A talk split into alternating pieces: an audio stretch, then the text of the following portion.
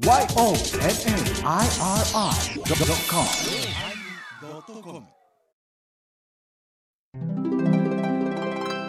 第938回テーマ「鬼」始まります。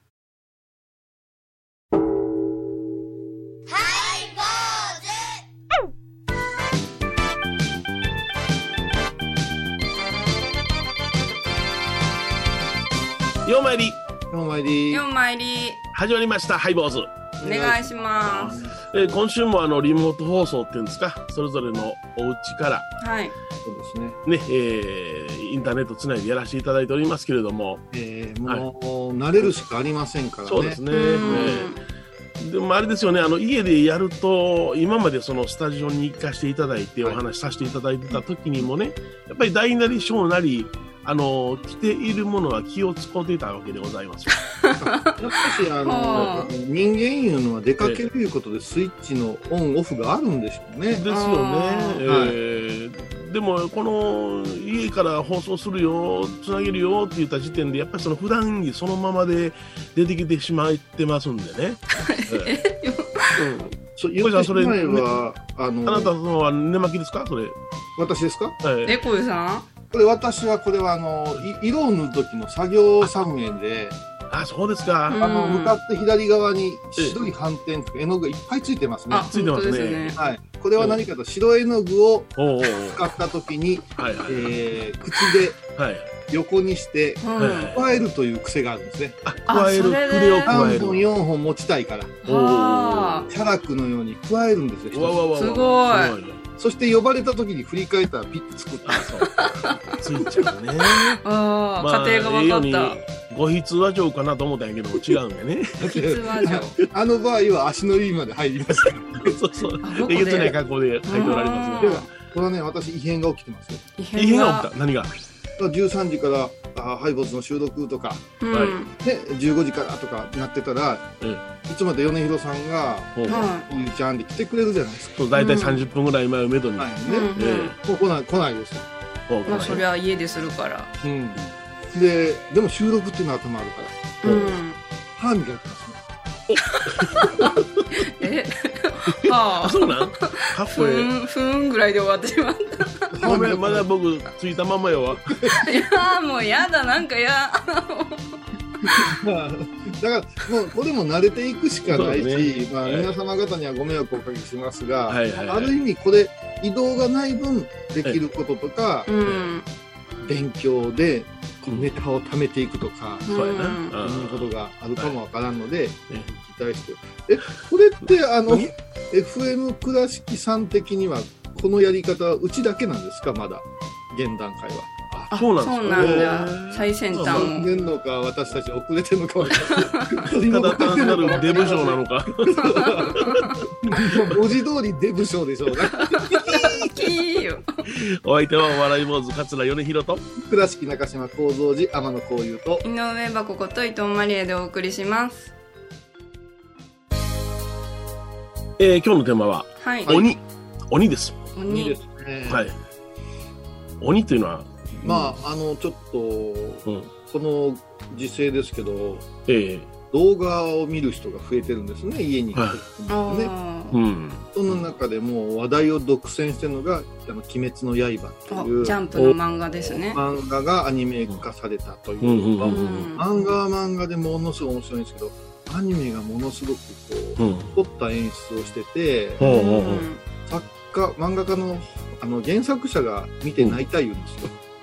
えー、自分で発想して自分で書いたのに、ううん。んあのだから演出ですよね、その映画的なアプローチとかそういうのを見てすごく泣いはいでうんた。で、まあ前にも少し話したかもわかりませんが、うん。あの鬼滅の刃っていうのは、うん。まあ鬼がいて、はい。人間をこう、まあまあ、人間を犠牲にしていくという、うん。そういう物語、あ大正時代ぐらいがモチーフなのかな。ちょっとあの、あーモダンな時代のね、えあの設定なんですけど、これがその、鬼をやっつける戦みたいなやつがあるわけですよ。うん。ええで、うん。そこに入門して、まあみんな鍛えられていって、鬼をやっつけていくっていうか、まあ鬼があの手この手で強いわけですからね。ううんん。うん、で主人公もやっぱし家族をやっつけられて、うんそして、えー妹だけが残ったんですけど妹は鬼に襲われてるから鬼になっていくという設定なんですよ。鬼に襲われたら鬼に変化していくみたいな。あのそうゾンビ映画と入ったらねゾンビにかねゾンビに噛まれたらゾンビになるよ的な、はいはいはい。うんえー人間と鬼のこう狭間を行ったり来たりするっていう禰豆子ちゃんいう女の子がものすごく可愛いわけですよ。こういうさんの推しじゃそうその禰豆子ちゃんが、うん。あー鬼じゃねえか言うて差別偏見で迫害しようとする力とうん。それからいやいや新しい素質を持ってる人やいで大事にしようやいうのとこう葛藤が主人公との葛藤があってっていう。う、んうん。うんでここで興味深いところは、まあ、鬼は昔から日本の伝説の中におるんですけど、はい、はいおりますね。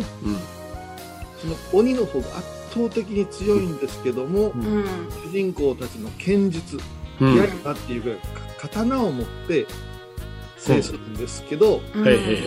この刀の使い方がうん。呼吸なんですよね。あ呼吸？あそうだな呼吸じゃうんうんアルマンの水の呼吸とか呼吸をうん。マスターした上で一撃必殺なんですよ。はいはいはい。うん。で今回新型コロナウイルスっていうのはうん。肺炎ってつきますからはほうほうほう。呼吸器官の病なんですよね。うんでああなんかの暗示かないうぐらいうん。呼吸いうことが出てきてはそれが鬼とウイルスっていう病魔とか病気っていう言い方を、あのー我々お坊さん世界ではするんですけどいはい。こういうところの話もあ相まってうちょっと鬼に触れとくっていうのも大事なんじゃないかなっていう。気がして、うん。うんうん今回取り上げさせてもらいました。これは日本風の鬼の掘り方ですかね？それとも中国風の鬼の掘り方でしょうかね？これは私たちがですか？それは今から喋るのは。いや、お任せしますが。あの、また違うんじゃじゃあ定量一毛分の鬼でもいいですよ。いやいや、あ、そうですか。それはあの、いろんな一問におりましたよね、鬼がね。そう人でもね、間これ面白いと思いません？ええ、ええ。あの、落語の鬼、桂枝雀とか言うやんか。ああ、そうですな。あのうん、宮大工の東陵さんのことだって、宮うんあの法隆寺の鬼とかさ、ああーうんなんか懸命に没頭して、もう脇目も振らずにエキスパートになっていく姿も鬼っていう言い方をするっていうのが、ううん。面白いところではあるんですよ。鬼のようなって、そうやね。ええ、まさしくその追求していくような感じやな。うん。味とかも言うよね、鬼のような辛さとかさ、辛さは言うけど他言うかな。そうかそうかそうか。鬼ってでもよく使う。最最高にえげつないみたいな感じか。そうそうやうん。な。うんの勃芸文芸的な使い方だけどうんうんねうん。でもあの日本に来てその鬼というものの表現がかなりその変化していって本来の形からね。うん。でこれはあの小松和彦さんという方が民族学の方が言うてはったんやけども、はいはい。本来あの鬼というのは何を表すか木というのはあの中国において亡くなった方を表す、えそうなんだ。うんうん、あの死者を表すのを木鬼それが日本にえー来て、えー死者に限らず何か魔をなすものというふうな感じで、えーお化けとか妖怪とかうん。さらにはその、えーそれに付随したその肉体を持ったもう一つえげつないもの怪獣的な全部鬼というような表現になったっていうようなことをね、あそうなんだ。えー読んだことがありますけどね。うん。あのにに日本人都合が良くてうん。陰と陽の考え方がすごくあってはい。えー。必ず自分がおるところはうん。陽なんですよね。あ、ようなんやな。うん、あの陰陽のようやな。うん陰陽っていうのね。で病気になると逆来るって面白いよね。ああ、そうだな。あ陰になる反応が陽性と陽性がほんまやったらええはずなんですけど。ああそうだな。陰性陽性がなんかもう、うん東と西が入れ替わったような気分になるんですよ、うんね。は初めあの、ある、あるね、あの、野党の方がそれを間違ってました、初めの段階でね。あそうなんだ。陰性があかんっていうような感じでイメージしてましたな。うん。今はもう大丈夫ですけど。今米広さんが説明してくれた存在としての鬼っていうのははい。陽と陰やったら陰におるんですよ。はいはい。うんうんうん。あもう亡くなった人だから。影におるいうことをおぬいう言い方をしたんですって古代の人は。うんうん。暗闇におるとか、はい。寒いとこにおるとかうん。怖いとこにおるとか、私たちが目にしたくないところにおるものをおぬ言うたんです。うん。れが鬼から鬼になったいう説もある。んですよね。おおうんなるほどな。うん。あと、私はあんまり使ったことない、間違ってたらあの言言ってほしいんですけど、奇跡にいるとか言いますよね。あ、言いますね。はい。お亡くなりになることをね、はいお亡くなりになることを奇跡。鬼の席に入るんですよ。そうそうそう。へーうんそうなんだそれ聞いたらむちゃくちゃ真っ逆さまに地獄じゃねえかって思うんですけど、そういう意味では、そういう意味ではないですよね。だから単純に鬼は死を表したんですよ。不思議じゃん。の名残でしょうね。そうですね。えうん。えでもあの中国で面白いのはやっぱりそのあれですよね、えー鬼が来ると死者が蘇ってあのねゾンビのようなうん。向こうでは有名なところではキョンシーと言いますけどね、はいえーそれがわーっと攻めてくる、えー襲われた時にどうするのかこうしたら封じることができるよというねあの道教の道士さんという方がいろんな術を駆使するんですけども、はその中でお札を貼ったりしたら OK だよとか言って、いうんうん。あの鬼のその癖を見抜いていって封じる方法をね、えー模索するんですが、はい。そこでまあルールができる。鬼はまっすぐにしか歩けないよと。あ直進しかできないよと。ーピョン氏はピョンピョン飛びよった。ぴょんぴょん飛んでね、うん。ところがまっすぐしかいかない。曲がらないのよ、そうじゃそうじゃ。うん、ほんで何をするか言うたらそこに板を立てたらうん。えあの向こうへまた反対側に帰っていったら っていうことができるよって言って、うん。日本においてはついたてというものが玄関に置かれたんよそれでついたて？そうそう。あ鍵代わりじゃと思うよあれ。うん。これじゃなくて玄関っていうのはもう幻迷うたものが入ってくるはい。移ろいの空間なんよあだからお坊さんは玄関から入っていかんのよ。あそうなんだ。そうでしょ？もうあの悟ってるという設定ですから、は玄関は凡夫の入るところですよ。いえじゃあ裏口？なんでやねん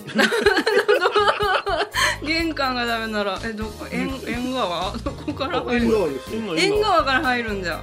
そうよ。縁側からお邪魔して縁側で、えーから入って仏間に入ったらあ。この間があってこあこが神仏と人を結ぶステージなわけですよ。あああもうつながってる。生まれてもお嫁に行く時も全部縁側から出入りするし最終的には家ではなくなったら縁側から出ていくでしょ、あうん、それは神仏に仕えるものがあうん。出入りを許された場所。あ知らん。ご縁の縁。一般のものは玄関。うん。そして米広さんが言うたように鬼がついてきたらいかんから言うてついたてを。へえ知らんかっでた小遊さんあのついたてないから屏風でもいいですよって屏風がコンコンコンコンコンコンコンってなるでそれでは曲をどうぞ。嵐ビューティフルデイズ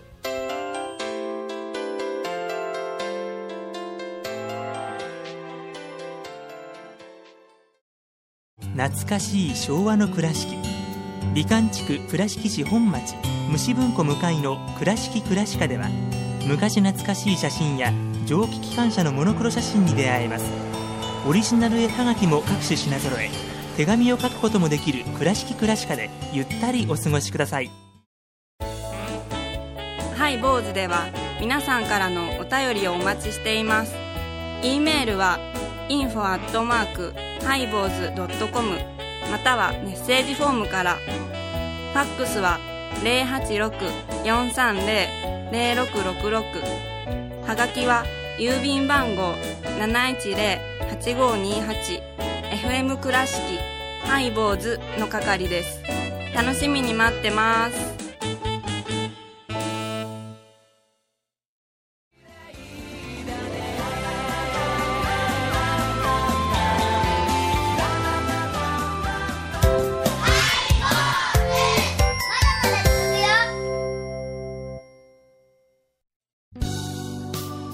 えー今日のテーマは、はい鬼鬼ですよ、鬼ですね、うん。まあ、皆さんにとって何が鬼やろうかなっていうのはありますけど、ほうほうほうほう。うん。鬼か。うん鬼ババとかな。あね鬼鬼あの鬼嫁とかね。言わんからね。鬼嫁とかね。まあ角隠しやからね。普通の隠しですからね。はいはいあ、そういう。女性に使うこと多いんだね。はいはいな。うん。なんかね、うん。なんかねってない？うん不満げやな、そうですよね。鬼男とか鬼夫とか言わんもんなと思って。あの般若の顔も女性ですよねあの口が、はいうん女性ですねはい避けたようなねう、ん。だからなんかやっぱり女の人にうん。持っていくのかなっていううんうん。うんまあね、女性は昔からね、あの、文句言えばすぐすねるしね。今何今ちょっと敵に回したよねヒロさん。いやいや、ほんでなんとか、まあ、トントントンで最後には、ね、殺しゃ化けて出るってなこと言うて落とすんやけどね。まあ気が気持ちがそれだけ強いんですよね、うん。でもねこれはそれこそ民族史勉強すると女の人はあのやっぱし男から見ると、はい。もう未知なる存在なんですよね。はいはいはい。でもそのだうん。人間が人間を生む機能をさ携えてるんですよ。うんうん男が逆立ちしても味わえんっていうのが例えば妊娠とかはい。出産とかじゃないですか、はい。だからやっぱ岸母人なんて言いますもあ神様。んうん。うん、まあな、岸母人な。皮膚母人おれへんもん。うん。うん。そやな。お 男の像が、で、男の姿が赤ちゃん抱いてあやしてるっていうのは、うんあんま見たくないな、見たくないな。対象にはならへんよ。はいはいはい。うんこう考えたらやっぱりね、あの、お女の人を悪く言うてるんじゃなし尊すぎる、怖すぎる、はい。っていうこの直線上にあるんじゃないかと思うんですよ。うん。あとね、最近本当も、私がうん。脚本とか書くんやったら、これはもっと使うなっていうはいのギミックがあるんですよ。ギミック？ギミックうん。仕掛けですよね。うん。さっき米広さんがおっしゃった、あの霊言同士ね、はいはい。話私は子供の頃はさカンフーとさ妖怪が合わせてて気持ち悪かったさ手を前にして真っ白な顔で、うん。ぴょんぴょんぴょんぴょん飛んでくるんですよね。う。ん。いいよいよ来たらガーって牙向いてさ吸血鬼襲いかかってた食べようとしたりするんですよね。うん。噛まれたやつがまたぴょんぴょんぴょんぴょんしだすんですけど、あの寸前で何をするか言ってたら、同志というヒーローが、あの、カンフーの組手のようにパッパパッパやって、最終的におでこにパーンってお札を貼ったら止まるっていううん仕掛けじゃないですか。そうですね。で、振り返って、この間あの、ちょっと桃太郎のことケチョンケチョンに言うたけど、言いました。ね、子供の頃聞いた、あの、む昔話で一番好きなのは、はい浦島太郎でも五つ星はないんですよ。え何ですか？3枚のお札なんですよ。ああ、なるほど。三枚の札知らない私あ、知らんの？うんえすごいや聞いたことないそんな昔話3枚のお札やるから願いを叶えてやるとか、そんなやつ。あ知らないですのパターンと、あとね、お札を持って山に行って、その悪いものが来た時には、なんか、このお札で願いを。だから分かりやすく言うはと、お寺があって、山寺があって、小僧さんがおって、小僧さんにお使い和尚さんが頼むわけですよ。はい。そうしたら、えっ、と、あそこの峠は出てくると聞いてますけども、みたいな、渋るんですよ。うん。山んばや、山んば。大は丈夫や言うて、3枚のお札を、こ小坊主さん持たされてい、はい。足早に帰ってこようとするんやけど、案の定出てくんね。あ鬼ババが？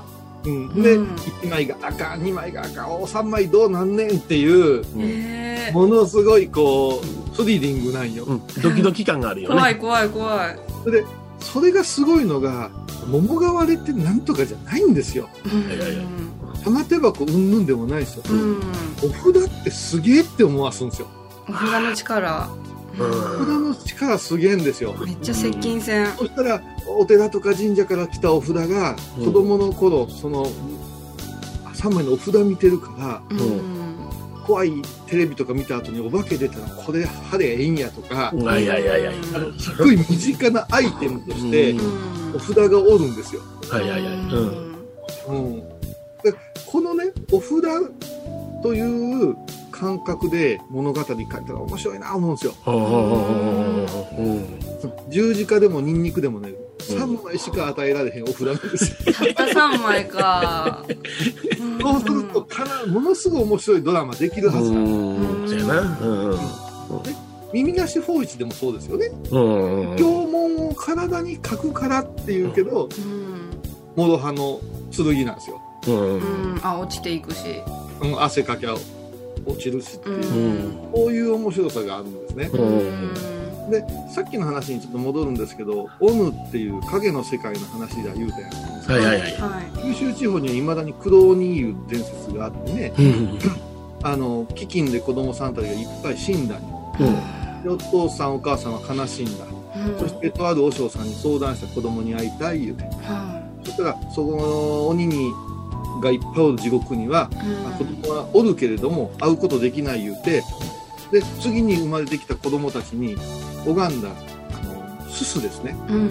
海のすすを体に塗りつけてうん。あ頭にしめ縄の藁をくくってはそしてお盆にみ見てきてくれお兄ちゃんの姿を言っていうん。あの解き放つっていう祭りが今だあるんです黒鬼へおー。ーうんこれも面白いですよね。黒いすすを塗ってないと鬼にバレるんですうん。へー。うん。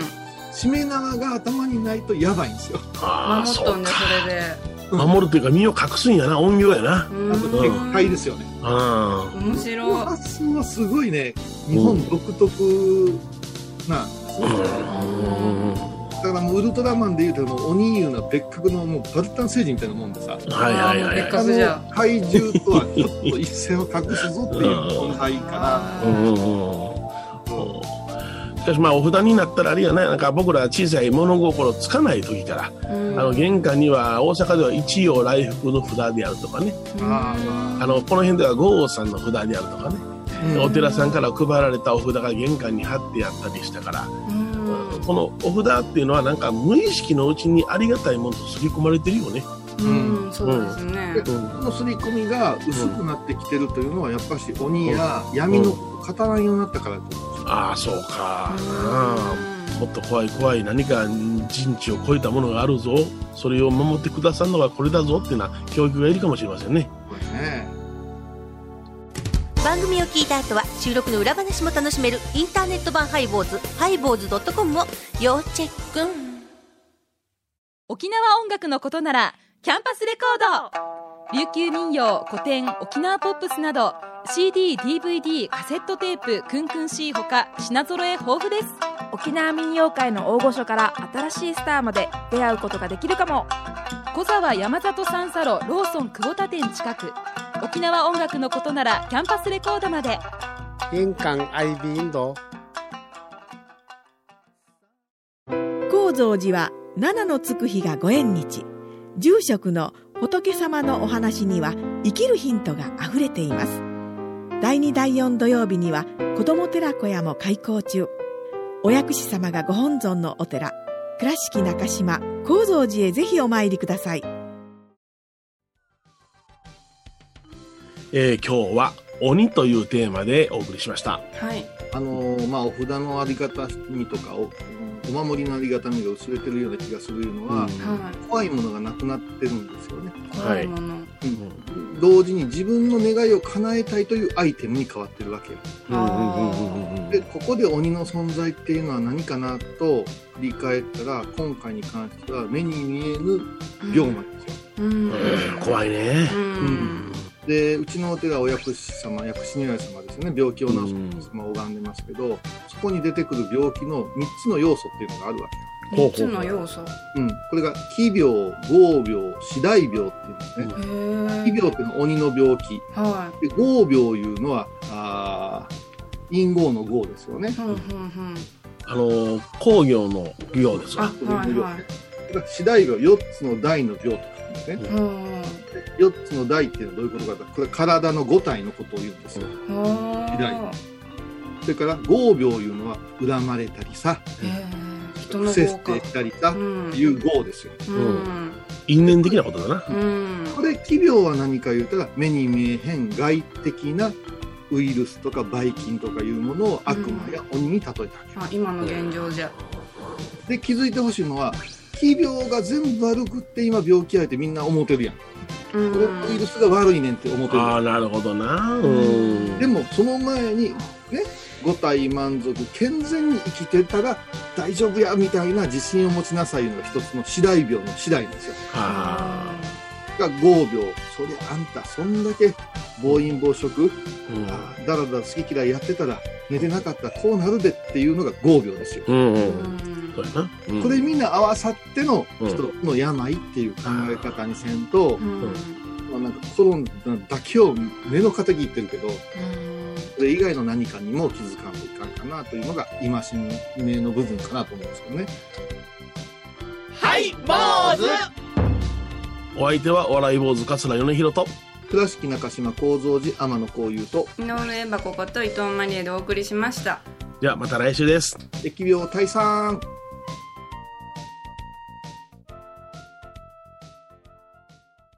今回のコロナ騒動でハイボーズにできることありますかね？君を大社に皆さんは置いといて。ゴユさんどうでしょう？こんな時はお薬師様のご神言がいいですよ。オンコロコロセンダリマトウギソワカ。オンコロコロセンダリマトウギソワカ。オンコロコロセンダリマトウギソワカ。なるほどこれをご飯を食べる前や手を洗う時に小さな声で唱えたらいいんですねハイボーズオンコロコロキャンペーン展開中5月1日金曜日のハイボーズテーマは写真集。うわこれは最高の写真集やな。ふうここまで見せていいやろ。かこれ俺何セミヌードっちゃつかい誰の写真集ですか？わいのや。毎週金曜日お昼前11時30分ハイボーズ。テーマは写真集。あらゆるジャンルから仏様の身教えを解く「曜マイル .com」「IOMAIRI.com」